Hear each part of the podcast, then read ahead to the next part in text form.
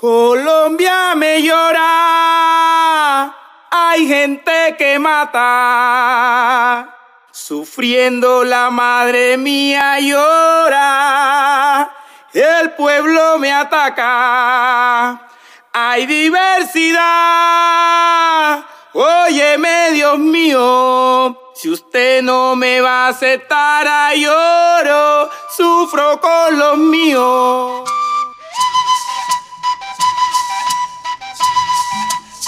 Polifonías diversas. Nociones, historias, luchas y construcción de paz de personas LGBTI en el conflicto armado. Bienvenidas y bienvenidos al cuarto episodio de la segunda temporada de Polifonías Diversas. En esta ocasión seguiremos leyendo en voz alta los relatos del volumen testimonial del informe final de la Comisión de la Verdad titulado Cuando los pájaros no cantaban.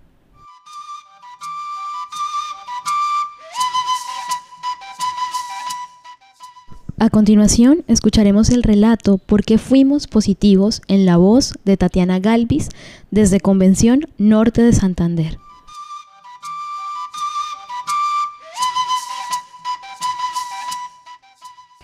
Empiezo a trabajar en la diócesis del municipio como misionero voluntario porque antes había sido seminarista.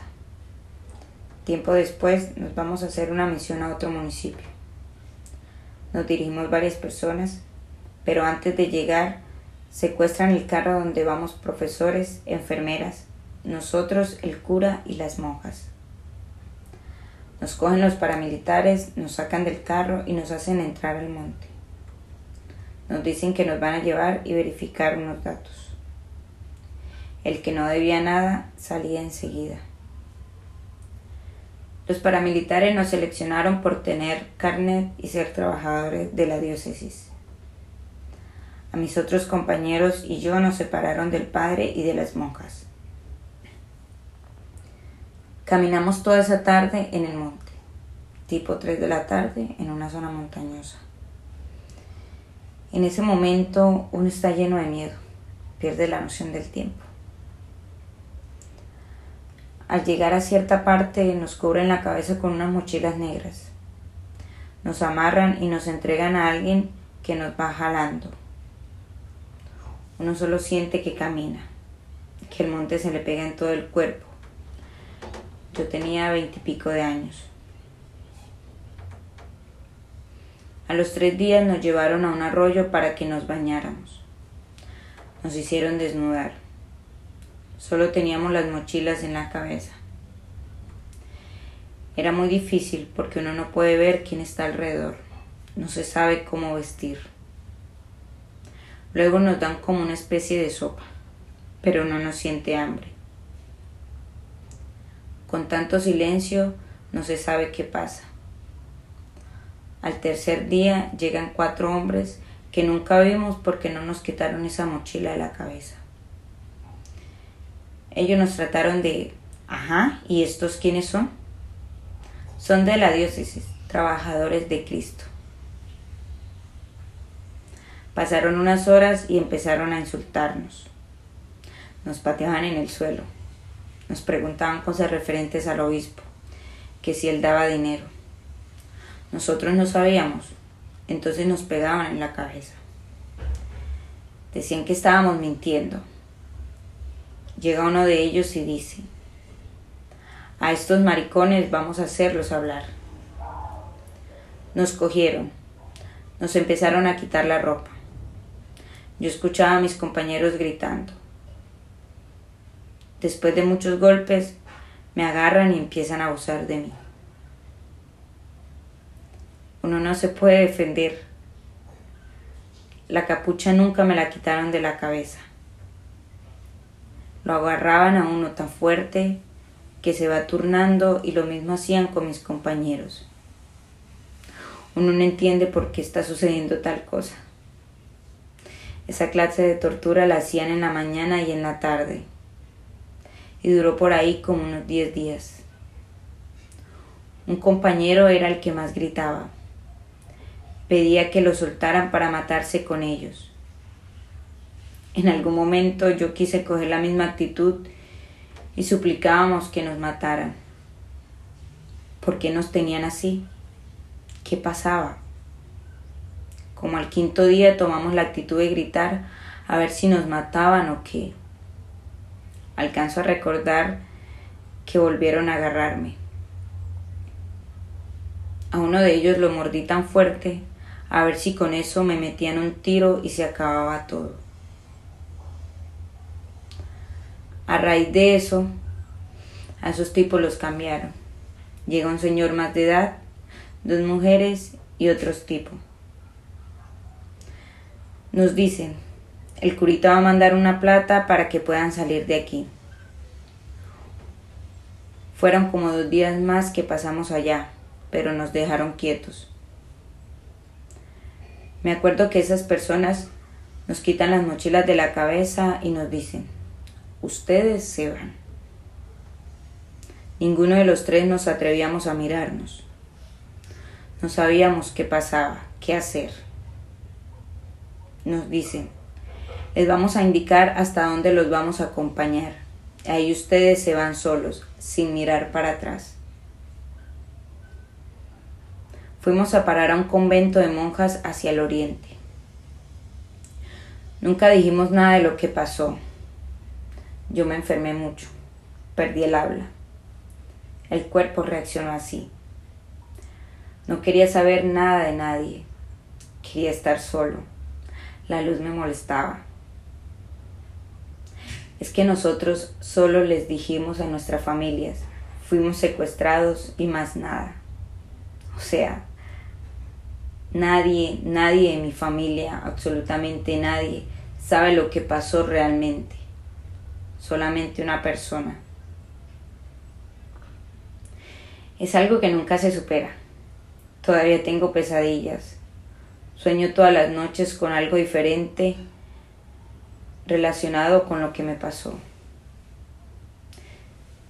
Siempre sueño que estoy caminando por una selva y ahí empieza. Me persiguen, me escapo y estoy amarrado. Desde el secuestro no he dejado de soñar ni un día. Perdí mi hogar. Me convertí en una persona que no resiste que la toque. Yo amaba mucho a mi esposa, pero tuve un cambio total y ella no resistió. Éramos una familia muy católica, muy religiosa, de la misa, todo eso. Y ella fue una mujer que amé mucho, inclusive. Me atrevo a decir que la amo todavía. Pero después de lo que ocurrió, yo quería estar solo. Entonces mi esposa se apartó de mí. Algo que también me dio muy duro porque era lo único que tenía. Mi papá falleció hace poco. Y él después del secuestro me buscó. Lloraba porque quería abrazarme. Cuando yo tenía pesadillas, él era un padre muy amoroso, pero yo lo limité. Cuando lo recuerdo lloro mucho, porque nunca más me permití que mi papá me diera un abrazo. Es que cuando intento dejarme abrazar de alguien siento asco. Es incontrolable. El miedo mío es no volver a ser el mismo, que se entere, que mi familia, mis amigos y mis hijos sepan lo que me sucedió. ¿Cómo me van a ver? Es que no es fácil para un hombre estar así, hablando, comentándoselo a todos. ¿Qué van a pensar de ti después? Por eso se viste así, camina así, habla así. Me convertí en alguien tan diferente que todo el mundo me rechazó. Entonces decidí apartarme. Empecé a vivir solo y sigo así. No sé vivir con nadie. De pronto para que no vean la diferencia es que ayuda a tanta gente. Así no se dan cuenta que soy tan seco. Una pregunta que uno se hace todos los días es, ¿por qué me hicieron esto? Desde el primer día ellos hablaron con el padre. Nos dijeron, somos paramilitares. Esto es de rutina. El que salga positivo es positivo. El que salga negativo se va. Porque fuimos positivos nosotros. Yo no he querido leer ni investigar sobre la vida de uno de los responsables. Sé lo que escucho por ahí. Ahorita que estuve en Justicia y Paz, me hicieron un comentario de cómo lo capturaron.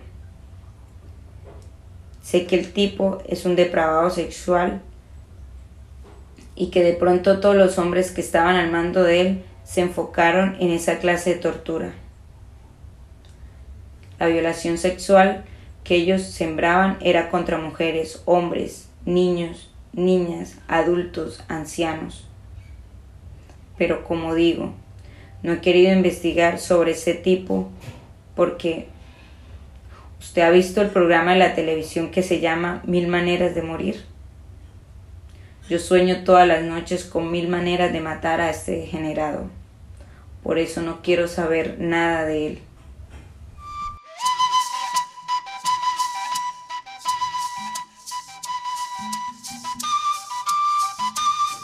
Polifonías Diversas, un podcast producido por Caribe Afirmativo, música original Colombia Me Llora, compuesta e interpretada por La Poderosa y Eco de Tambo.